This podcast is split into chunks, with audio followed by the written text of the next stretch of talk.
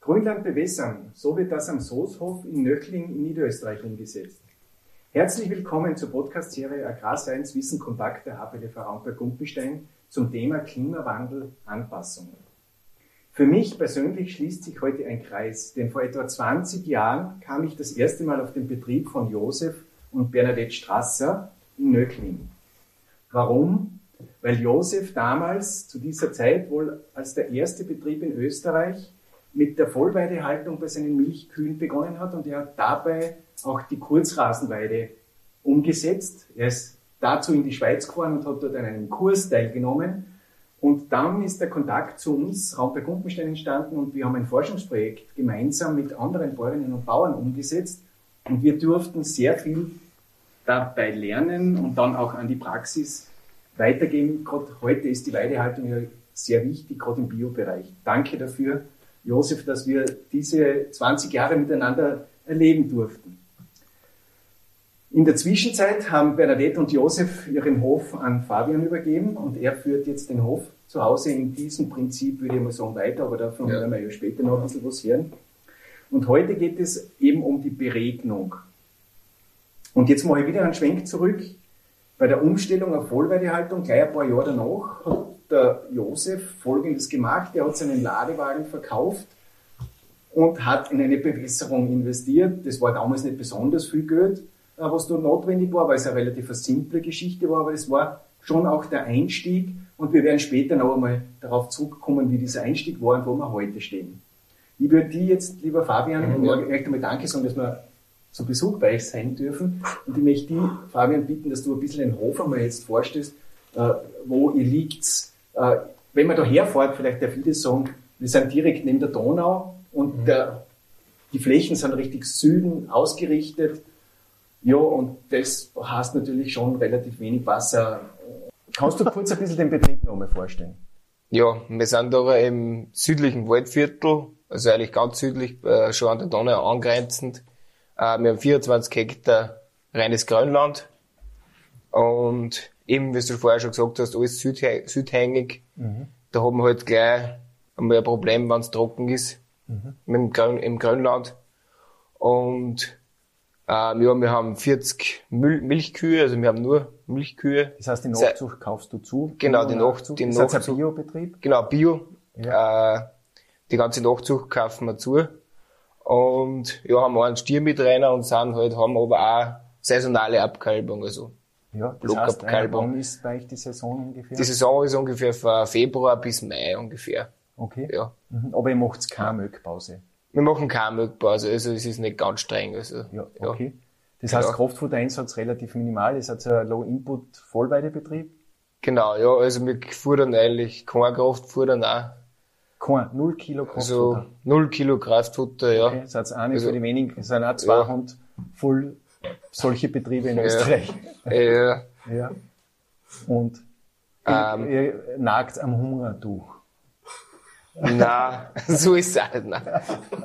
Ja. Nein, es ist, lässt sich schon auch was verdienen mit. Ja, ich glaube auch. Kraftfutter. Na gut, aber jetzt lassen wir das Thema Vollweide vielleicht. Und Niederschläge, ja. Jahresniederschläge? Ah, Jahresniederschläge haben wir so 600, 650 äh, Millimeter im Jahr. Okay. Aber ja. Das ist natürlich ist, bei Weidehaltung schon im untersten im Limit, oder? Ja, genau. Und jetzt blicken wir vielleicht ein bisschen zurück, Josef. Äh, wie du damals in die Vollweidehaltung eingestiegen warst, warst der Pionierbetrieb. Du warst auch mit der Bewässerung im Grünland dann ein Pionierbetrieb. Warum hast du mit dem dann begonnen, wie du mit Vollweide angefangen hast? Uh, ja, es war, also wie wir da in der Schweiz waren, ist, ist mir das bewusst worden, warum die Schweizer so hohe Milchleistungen und so hohe Flächenleistungen, weil sie immer mehr Niederschlag gehabt haben dort. Ne?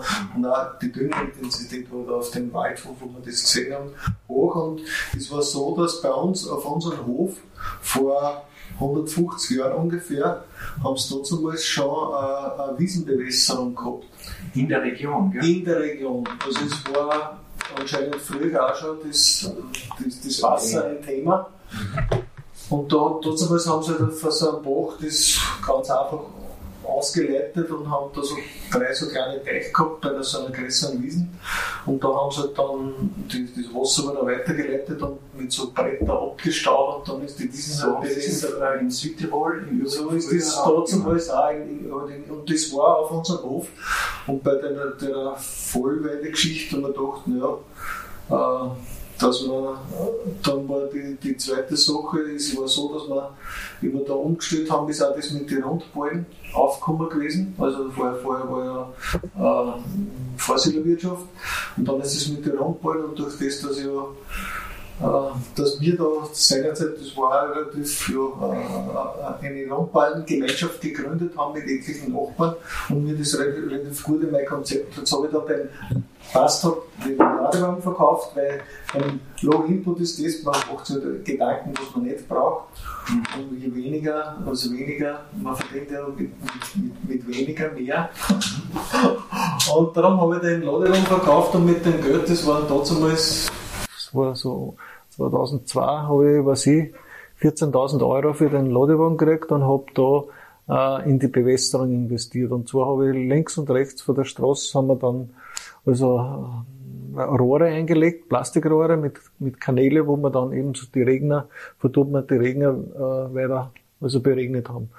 Und ja, und das war halt dann so, dass man gesehen hat, man braucht sehr viel Wasser eigentlich, dass das, und wir haben einen Teich haben wir ja noch gehabt von der alten Bewässerung und nur, der hat ungefähr 300 Kubikmeter Speicherkapazität gehabt und das das, das, das, Vor der alten, du redest jetzt von Vor der- vor 20 Jahren. nein, vor, vor 120 Ja, Jahren. da hast du noch. Und Der, was da- was da draußen- Recht. Ist, ja- Ja, das habe ich, ja, und damals habe ich geglaubt, man hat das Wasserrecht, aber damals hat sich auch keiner gekümmert. Das ist in Niederösterreich ist das so oder in Österreich so, dass man ein Wasserrecht, wenn man jetzt, also das muss man beantragen über, über die BH und dann bekommt man das für 20 Jahre. okay. Also man, man weil das Wasser ist ja äh, Kostbares Gut. ein kostbares Gut und wenn man das Wasser nicht selber von Drainage oder von einer eigenen Quelle hat, sondern das von einem öffentlichen, also von einem Bach nimmt, das ist öffentliches Gut, ist das Wasser dann, bekommt man das in Österreich für 20 Jahre ein Wasserrecht. Das wird natürlich dann verlängert. Also man kann, Ja. kann, man, man hat kann, auch Auflagen. zu man hat auch Auflagen zum Erfüllen und, und das eben, dass man Wa- also wie, wie viel man bewässert, wo man be- bewässert und man, ja. Es geht vor allem, wie viel man entnimmt, oder? Wie viel man entnimmt, genau. Also wie viel man entnehmen darf pro Tag. Es muss von dem Bach muss ja immer ein Restwasser wegrennen, ne? dass diese Ökologie also in bestehen bleibt. Ne? Also man, man darf nur eine gewisse Menge nehmen und darum war, haben wir vor vier Jahren, oder? 2019 haben wir im Herbst, haben wir dann praktisch einen großen Speicherteich. Das kann vielleicht jetzt der Florian ein bisschen genau. erklären. Äh, habt ihr die alten Leitungen, jetzt wenn wir von unten vom Feld aufgehen, äh, habt ihr die alten Leitungen nutzen können oder habt ihr die auch alle saniert dann? Nein, die, die, die, die Leitungen unten, das waren schon Vorhanden. schon vorhanden, also vor 20 Jahren, das, wie das gebaut worden ist. Okay. Äh, Und jetzt zum Teich herum? der Teich herum ist zum Beispiel, das, der ist 2019 gebaut worden. Und hat, äh, wir haben das ja vorher schon äh, filmisch äh, festgehalten und das werden wir dann auch ein bisschen einblenden. Äh, der hat einen Durchmesser von 55 äh, Meter in etwa Ja. und ist 5 Meter tief. Genau. Das hast du mit dem Bagger ausgekommen. Äh, ja, halt, also eine Baufirma mit ein paar große Bagern und Schubrappen und äh, Kippmulden. Der, Also, wie ist da der Prozess gewesen? Vorher brauche ich eine Bewilligung dafür. genau, das haben wir, glaube ich, schon 2017, glaube ich, äh, habe ich angesucht. Also, es dauert dann ein paar Jahre, bis dass man das alles benannt hat. beieinander hat. Da ist die Bezirkshauptmannschaft die Ansprechperson oder die Gemeinde? Nicht. Beides, oder, glaube ich, Nein, es ist so, dass da die, die Ja, ja, Bezirkshauptmannschaft hat das, die haben das Wasserrecht und es dauert deshalb so lang, weil dann kommt einer und schaut sich das an, wie viel da wirklich rennt und wann wen, also wenn es trocken ist, wie viel muss Restwasser wegrennen. Und nach dem riecht ja dann, wie groß der Speicherteich also werden kann, ne? weil man hat, was ich, ein halbes Jahr zum Befüllen Zeit, weil wenn ein Herbst la ist, ne? Ja. und dann nicht, dass man, also dass das zusammenpasst. Von, Das von heißt der- aber, von- von den Kubikmeter- Sommer rennt schon ein bisschen was Es, zu. es rennt aber, ist aber alles- Das wenig. ist alles nach der Restmenge. Genau, es muss trotzdem, ich kann nicht das ganze Wasser nehmen, sondern es muss trotzdem auch im Sommer was wegrennen. Und das ist, wie steu- ist das gesteuert beim Bach drüben? Ist das einfach ein, ein Durchlass, der sich zuerst füllt und das rinnt weg und der Rest staut sich dann auf und das kannst du nutzen. Genau. Mhm. Genau, so ist es. Das haben wir, das haben wir dann eben gemacht, genau. Okay. Und das, und, und darum rennt, es rennt im im Sommer auch was zu. Und darum haben wir eben bei den, bei den, was wir vor 20 Jahren gebaut haben bei dieser Anlage, wo haben wir dann gesehen, dass das, der, das Kriterium ist eben die Speicherkapazität. Weil wenn es dann trocken ist und du hast nur 300 Kubikmeter Reserve, das ist relativ schnell verbraucht. Äh, also ihr habt ungefähr 10.000 Kubikmeter äh, Speichervolumen, Speichervolumen. ja, genau. Und wenn ihr voll bewässern würdet an einem Tag, dann brauchst du ungefähr 70 bis Bis 100. 100 Kubik. Ja, genau. Das sind natürlich schon Ja. riesige Mengen. Und nach dem richtet sich dann auch die Fläche, die man be Bewässern bewässern kann. Wie viel Fläche Genau. kennt ihr jetzt von eurer Gründerfläche? Äh, Bewässern? so ungefähr 10 Hektar kann man bewässern. Und die Rückkehrzeit ist ungefähr 10 bis 12 Tage. Ja, so ungefähr bis dann wieder. Mhm, genau. Äh, Und du bewässerst Vergessen. Ein Stell einen Bereich einen halben. Tag lang, entweder am Tag oder in der Nacht. Genau. Und natürlich wechselst du auch ab. In der Hauptbewässerungszeit rennt es durch, oder? genau, ja, ja, genau, ja. Du steckst einfach um. Steckst jeden Tag, ja, ja, eh so halbtägig immer, Okay. steckst das weiter. Und äh, also was man aber mitnehmen kann als Information, man muss immer rechtlich vorher gut absichern und das braucht Ja. Zeit. Man muss auch kalkulieren. Ihr habt noch einen Vorteil, euer Speicherteich ist relativ hoch oben, sage ich mal, und nachdem ihr, euer Betrieb ist geneigt, bewässert ihr nach unten und ihr braucht also für die Bewässerung keine Pumpe. Also es, ja, alles Schwerkraft halt, ja, genau. Das heißt, das heißt, es ist Schwerkraft und du brauchst ein bisschen einen, Mindestdruck, haben wir gehört. Genau, für die Regner braucht man ungefähr zwei Bar. dass der Die- funktioniert. genau. Das heißt, 20 Meter höher wären zwei Bar. Genau. Ob da geht's dann, ne? und ab da geht's dann Mhm. gut. Das heißt, du kannst nicht ganz bis zum Speicherteich herauf Genau. beregnen, Ja. sondern du bist weiter unten, aber du hast sowieso nur vorgehabt, 10 Hektar zu beregnen. Genau, also 10 Genau. Hektar, 10.000 Kubikmeter Speichervolumen. Also das passt relativ gut zusammen, oder? So eine ja, Faustzahl, die genau, man sich merken kommt, kann. ja, Genau. genau. Und vorher war, der, war es relativ kleiner. Genau. oder? Das war früher ungefähr. Ja, früher haben wir eigentlich, wenn's, äh, haben wir dann von den, von dem Bach mehr Wasser genommen, da haben wir fast gar kein Restwasser gehabt. Also relativ viel Wasser genommen und wenn's da was ich, weil es im Sommer das sehr oft regnet und dann hat er sich relativ schneller gefühlt, der 300 Kubikmeter, aber war trotzdem so, die, das war einfach die, Ja. der, der Pferdefuß. Jetzt bloß du praktisch in, in drei Tagen das, das ja, fast aus. genau, genau, Genau. also, ja. Und zum Beispiel, ja, das ist, ja. Und dann diese Entnahmepumpe, das hast du natürlich müssen anschaffen. Und was war sonst noch an Investitionen zu tätigen neben Baggern? Ich meine, das ist jetzt relativ teuer, oder? Mm, Ja, das teuerste ist ja wahrscheinlich das ganze Ausbarbern und das ganze Material. Wo habt ihr das Material dann hingebracht? Äh, eh niemand Teich war, also jetzt sieht man das nicht, nicht mehr. Äh, da war mal ein Graben Und den und den haben wir aufgefüllt und hinter, hinterm Teich auch auf, äh, da war einmal so ein, Eine steilere Wiesen. ein steilerne Wiesen und das haben wir das heißt, also landschaftlich- unmittelbar in der Nähe. Genau. Ja, genau, weil da wird's auch günstiger, Ja. wenn man es nicht so weit Ja. führt. Und was habt ihr an Investitionen also gehabt dann äh, im 2019er Jahr? In 19 Jahren, ja, ich glaube, alles zusammen waren so um 100.000 Okay. damals, ja. Also und es gibt immer zwei Mittelmöck-Roboter Ja, ungefähr, ja, genau. Okay. Und, und Josef, du bist ja sehr kritisch, gell? kritisch. Und du bist ja sehr ehrlich. Äh, rechnet sie sowas?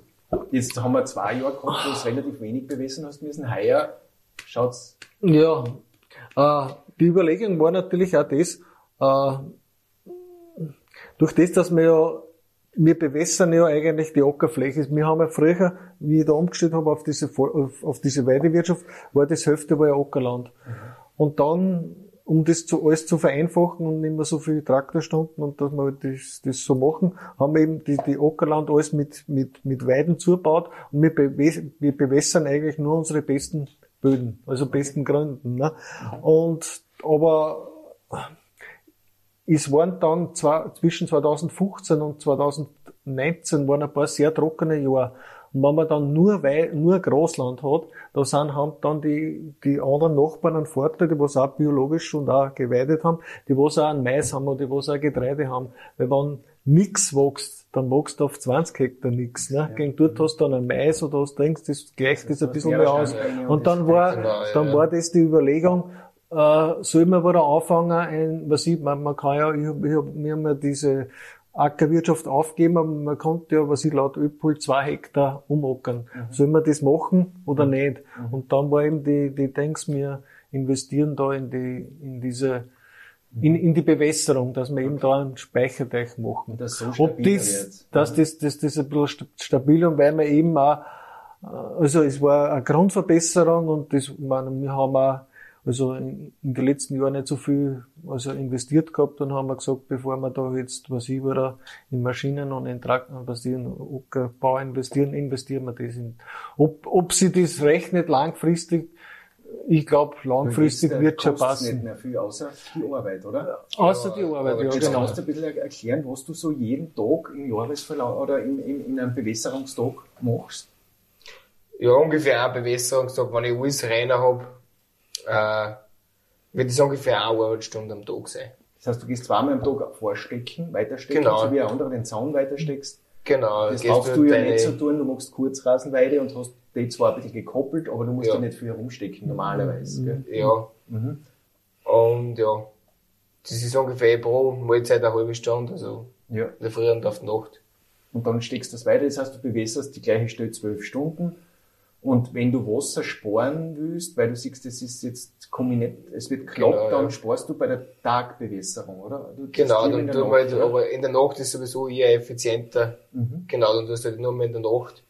Und dann spart man halt ein bisschen, ja. Okay, genau, das, das ist auch so eine Botschaft für manche Betriebe. Wenn das Wasser knapp, dann wird man eher in der Nacht bewässern und nicht bei Tag. Genau, ja. Und wenn es jetzt einmal regnet gescheit mehrere Tage, dann hörst du mit dem Bewässern auf, oder wie tust du da? Ja, wenn es jetzt zum Beispiel, wie es jetzt, jetzt hat nie viel geregnet, es regnet immer drei Liter oder fünf Liter, das dann bewässert man natürlich weiter. Mhm. Und auch wenn es mit zehn Liter regnet, ist es oft nicht geil. Aber wenn so fünf Tage Regenperiode Genau, wenn es dann 50 Liter regnet, ähm, ist eh klar, dann hört man dann, dann auf, ja. Okay. Ja. Okay. Genau. Das heißt, ein, eine Stunde pro Tag äh, Arbeit, Hast du noch jährliche Investitionen zu tätigen, außer dass du sozusagen die Sprenkler, die, die muss man ein bisschen warten? Die muss man ein bisschen warten und sie, ja, eh noch ein paar Jahre werden die dann auch schon tauschen, aber die sind nicht das große. Okay. Ding macht das nichts aus. Sonst, Du hast keinen Strombedarf, du hast Nein. das recht geschickt gemacht, du hast einen Quad, mit dem du runterfährst, mit einem kleinen Anhänger, wo du genau. alles aufladen kannst. Genau. Das ja, aber sonst hast laufende Kosten, relativ wenig, so jetzt einmal. Vielleicht damit, dass der Schlauch hin wird, aber das ist auch selten. Lass du die Kier in die, wenn der Sprenkler rennt, könnte man sagen, du lasse die Kier rein, weil das taugt einer vielleicht das Jahr gekühlt werden. Du hast aber eher nicht, habe ich vorher gehört, gell? Äh, du sollst es halt eingeschalten lassen. Wenn die Kühe auf der Fläche sind, sollte man es eingeschalten lassen, die Bewässerung, weil sonst Ach so, wenn du das eingeschalten hast, gingen es nicht hin. Gingen es nicht hin, ja genau. Aber sie du musst es fast eingeschalten haben, ja, weil sonst genau. gingen sie hin, wetzen ja, genau. und reden sie zusammen und dann sind die... Gehen die Köpfe, Köpfe hin. Äh, und die, sie, sie gingen auch nicht hin, weil das wegen die Kinder. Ja, außer es ist ganz heiß, wenn es wirklich aber gegen 40 Grad hat, dann, dann stellen sie sich schon ein wenig zu, aber sonst eigentlich mixt das gar nicht so, ne?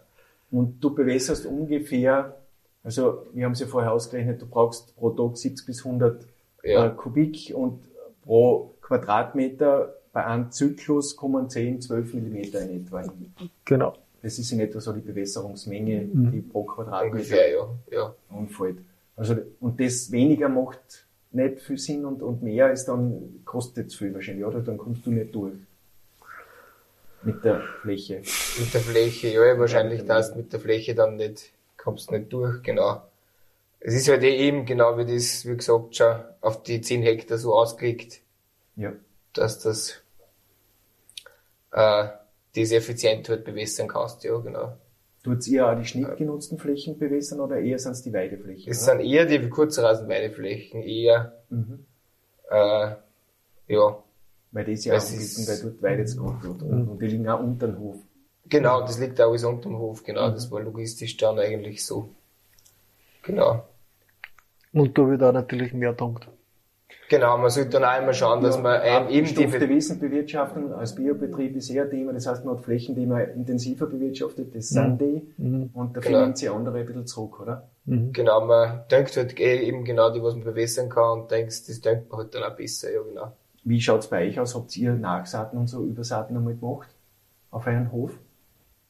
Äh, Das kann der Josef vielleicht auch beantworten. Du hast am Anfang schon, oder in der Zeit, am wie wir, Anfang, ja. Ja, du hast ähm, immer ja, relativ einen Reihgras betonten Weidebestand schon gehabt? ja, wie wir die, die, die Ackerflächen zugebaut haben, haben wir, haben wir natürlich eine Weidemischung angebaut, aber dann eigentlich Ist nicht mehr ist, notwendig. ist nicht mehr notwendig. Also, wie wir dann umeinander geschert haben, ist ja klar, wie wir da die, ja. den Teich, aber ja, sonst genau. haben wir eigentlich nicht, nichts noch, noch. Und die, die Jahr, also vor ein paar Jahren haben wir auch das mit den, mit den Engerlinge gehabt, also wo in der, unserer Gegend relativ viel, also dann, ähm, ob Bio oder bei konventionelle noch, aber ich hab das einfach nicht gemacht, weil, weil mich interessiert hat, was passiert. Und da, das waren ja auch die trockenen Jahre. gehabt? Ja, wir haben dann schon so, so Auf Flächen gehabt. Weiden oder Auf, nicht, nicht so sehr auf die Weiden, Also sondern auf, auf, die, auf, die, auf die, auf die Mähweiden. Auf die oberen ja, Schnittflächen. ja, genau. Du da Auf die Weiden, glaube ich, holen sie die Engelinge ja gar nicht, weil sie es ja ja, der Tritt vertreten. das Ja. ja, genau. Aber da haben wir schon gehabt und wir haben trotzdem nichts gemacht, weil, weil da ist es eher so meine Philosophie, schauen wir, was passiert. Und dann waren die letzten paar Jahre waren wieder feuchter und man, und die Flächen schauen nicht anders aus als wir, die was das halt nachgesagt haben oder so. Das hat sich halt so. Und Also, die Genau. Kurzrasenweide als solche jetzt über mehr als 20 Jahre auf eurem Hof angewandt funktioniert, oder? Ja, glaube ich Ja. schon. Glaube ich schon. Aber es funktioniert dann am besten, wenn man, wenn man keine so, also wenn man eine konsequente Weidewirtschaft macht. Das ist die Sommer auf. Und das heißt, dass, dass man, äh, dass man, also, es wird nicht mit so einer Hochleistungsstrategie und Kurzrasenweide wird ein bisschen problematischer sein, als wenn man eben mit einer, also dass man die, ähm, wie soll ich sagen, dass man die, dass die Kia eben nicht ihr Leistungspotenzial aus, ausnutzen können, sondern dass, dass eher die Weide, halt Die Flächen, die, die die Flächen gut, gut, steht. ja genau, dass die gut, gut Aber dass abgefressen du werden. jetzt sagst, dass der Boden, dass der Ertrag äh, Nein, im Gegenteil. Es ist eher wird Gegenteil, ja. eher Es, ist im eher, es Gegenteil. wird eigentlich eher besser durch Kurzeisenweide. Also es okay, Ja. also ich hätte jetzt nicht das Gefühl, dass du den falschen Weg eingeschlagen hast. Nein, das Ja. nicht. Es ist auch so, dass die auf die auf die Mähweidenflächen, das man ist halt später. Also wenn ich mit den mit den Nachbarn vergleiche, die sind auch alle Bio. Also man ist später, weil das weil einfach die, der Grasbestand viel mehr untergroß ist und das dichter wird. Aber von, der- von der Ertrag her glaube ich, dass man eher, dass man eher, also dass man tendenziell im Schnitt also besser wird, dass wir besser worden sind, dass wir mehr Ertrag haben als wir vor 20 Jahren. Und ich habe jetzt aber auch ein bisschen, fangt ein bisschen mit den Zwischenkoppeln an. Das habt ihr schon ein bisschen gemacht. Also früher war deine Koppeln größer, habe ich den Eindruck gehabt, oder? Du hast das so Tag, Nacht hin und her Ja. geschoben und jetzt habt ihr ein bisschen zwischen. Oder ergibt sich das durch die Bewässerung? Das hat sich heuer durchs Jahr ergeben. Durch das, dass es am Anfang so nass war, da haben wir, das haben wir nie gehabt, dass wir, innerhalb, dass wir mal fünf Tage waren wir drin. Okay. genau, ja, im Frühjahr, ja. Ja. Oder zum Beispiel es ist auch so, hat sich ergeben, dass der Nachbar, der hat umgestellt von Milchkühe auf Kalmer und der hat so viel Futter. Der ist auch Bio, mit dem haben wir viel Maschinengemeinschaft und, gehabt und der, oder haben wir Maschinen miteinander. Und der hat auch unser Futter, also er hat gesagt, was tut er mit deinem Futter? Oder man, ob wir das nehmen, jetzt haben wir auch, also futtern wir heuer das erste Mal jetzt was dazu. Was Okay. wir sonst konsequent nicht gemacht haben. Ne? Obwohl natürlich heuer eben diese Herausforderung, zuerst war es extrem nass und, und lang kalt und es war, da ist, war ist ziemlich viel ver, vertreten worden auf die guten Kurzrasenweiden. Aber ja, das hat mir nicht so, und jetzt ist es so extrem trocken worden, also das ist auch selten, dass so Hin und her. Hin und her springt. ja. Ne? Mhm. Und durch das, so man, durch das hat das eigentlich gut gepasst, dass man auch von Nachbarn, also Okay. man kann, und es war eben der, der erste Schnitt und was man bis jetzt beim zweiten siliert haben auch gut, dass man, dass das, und darum fuhr man ein bisschen was dazu und was mein Gefühl ist, das, äh, dass sie die Kühe dann auch ein bisschen leichter dann. Weil zum Beispiel das Problem in den 20 Jahren war eher so, dass die Kühe selber, durch das, dass man so extrem gutes Futter hat und dann war der Kassur, aber man kurz Rasenweide, aber man das weder gut passt und das ist, du hast eine gute Weide, dann hat, hat man wahrscheinlich so einen hohen Eiweißüberschuss, mhm. was dann nicht alle Kühe verkraften und dann mhm kriegt man Probleme, vor allem auf die Klauen. Ja. Mhm. Und auch vielleicht, was ich, wenn man dann, man haben relativ alte Kühe auf mit den Eiter, ne, dass mhm. wenn das so schwankt. Ja. Also wenn das ein bisschen ausgeglichener ist und wenn man ständig ein bisschen was, dann kann man halt ein Wenn's bisschen variieren. Ja. Ja. Man ist zwar dann vielleicht um, um 10 oder was ich, 10 Prozent weniger Weideanteil, aber die Kühe dann sie ein bisschen leichter, weil es ja nicht, wir haben ja die ganz normale Fleckvieh wie ja. die Österreicher, ja. Fleckvieh. Und, und nicht, nicht so großrahmig. Ja, ja, das schon, aber, aber von der Genetik her, ja. aber die sind nicht auf ja, ja. Vollweide In, in welchem äh, Milchleistungsbereich seid ihr? 5500, 5000? Nein, weniger. Eher 4000, ja. Okay. Vier, vier ja. zwischen vier und, und ja. Viereinhalb, ja. Sowas. Ja. Was tatsächlich die Tier geben, ne? Ja, ja. ja, ja, Das ist, das ist ja. Aber ihr habt sozusagen eure äh, und dann, Produktionsmenge äh, pro Betrieb nicht reduziert. Also ihr nee, sogar jetzt sogar ein bisschen mehr, weil sie jetzt wieder ja, ja, ja. Also sagen wir so, ja. das ist das ist das Label. Nur ja. ist das halt nicht. Und darum, wenn man eben, also wenn man das so macht, dann habe ich das Gefühl, dass man kann dass man nicht Nachsamen braucht und dass das leichter geht, als wie wenn man dauernd okay. hin und her springt und dann nur mehr Kraftfutter und weniger oder was ich, dass man schaut, dass Gibt's? man die Kur lässt, dass die Kur so eher in zentral, sondern da ist in den letzten 20 Jahren eher die, die Weide, ne? Aber ja. man ist es nicht so, dass das alles super rennt, sondern man hat, macht Erfahrungen und ja. und sieht, okay, und es ist einem dann klar, warum die Neuseeländer das und das und das machen oder die Iren, ne? Ja. weil man auch Erfahrung macht und das ist halt in Österreich ein bisschen anders, aber im Prinzip ist es schon so, dass man eben diese Hochleistungskur wird auf eine, auf, auf eine Kurzrasen- und Vollweidegeschichte wird, passt nicht gut zusammen. Ne? Ja. Das, es wird vielleicht Spezialisten geben, die was da hinkommen, aber im, im Großen und Ganzen, glaube ich, das ist halt die Erfahrung, was wir haben. Ja, ja, ja. Und, ist, und finanziell ist das eh gut. Ja. Zum Beispiel jetzt ist das gut. Gibt es zur, so gut. zur Bewässerung noch etwas zum Sagen, äh, was ihr den Bauern noch mitgeben wollt als letzten Tipp sozusagen, bevor wir auf die Weide gehen und du uns unten die Bewässerung einschaltest und ein bisschen erklärst? Ja, ja. Als Tipp, äh, ja, also man muss sich schon, darf sich keine Illusionen machen, es ist schon Arbeit auch, mhm. steckt schon Arbeit dahinter. Man darf den Effekt ja, auch nicht also, überbewerten, oder? Ja, man darf den Effekt auch nicht überbewerten, ja. Aber eben, wenn man selber eh wahrscheinlich viel Wasser zur Verfügung hat, macht es sicher Sinn. Genau. Also das, mhm. ja. Na gut, dann schauen wir mir auf die Weide und schauen wir uns unten äh, an, wie man äh, vorsteht, die, äh, wie genau. man auf, auftritt, auf was man achtet bei den Sprenkler. äh, dein genau. Gerät schauen wir uns an, mit dem du weiterfährst. Und bei Ihnen möchte ich mich recht herzlich bedanken fürs äh, Zuschauen und dabei sein bei unserer Podcast-Serie. Äh, heute ist es zum Thema Beregnung gewesen. Das nächste Mal schauen wir uns wieder andere Themen in der Landwirtschaft an. Äh, unser Ziel ist einfach, Ihnen Tipps, Gedanken zur Klimawandelanpassung mitzugeben. Und wir hoffen, dass wir damit äh, Ihnen helfen, auf Ihren Betrieben, äh, Ihren Betrieb gut aufzustellen. Und wir freuen uns, wenn Sie das nächste Mal wieder mit dabei sind. Auf Wiedersehen und auf Wiederhören. Raumberg Klumpenstein